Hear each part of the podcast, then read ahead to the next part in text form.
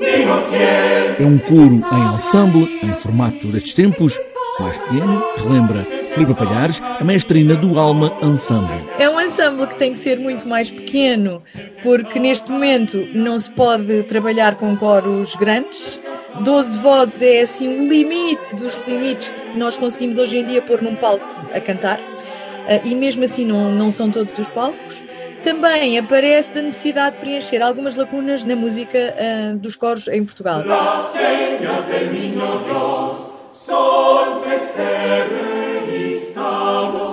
Já fizeram uma primeira apresentação no Natal, agora fazem uma segunda em palco, mas em estreia, música de Natal, também dos Reis, canto desde o gregoriano, passando pelo barroco de Barre, ao clássico e ao mais contemporâneo. Eu queria um coro um bocadinho mais eclético, um grupo mais eclético, que no fundo, aproveitando as qualidades vocais de todos os seus elementos, pudéssemos fazer música desde o canto gregoriano até ao século XXI, sem qualquer limitação.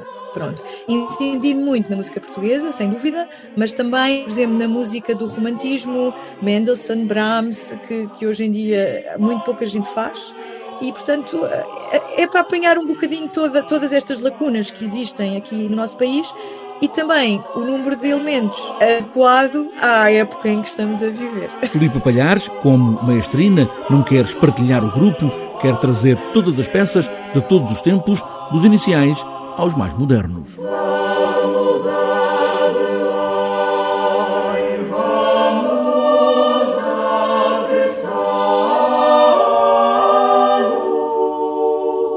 Porque, eh, quer dizer, o Natal é até aos reis, toda a vida ouvimos isso, não é? E, portanto, o, o concerto de reis acaba por ser um concerto da época de, de Natal ainda.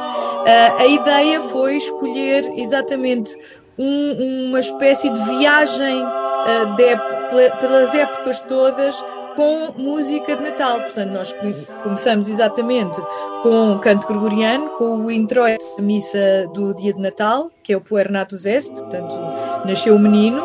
Um, e, e, depois seguindo pela época medieval, eh, vamos até vamos passando pelo Barre, tudo, tudo isso até chegar a, a uma até chegar ao, ao Ray Charles. neste caso.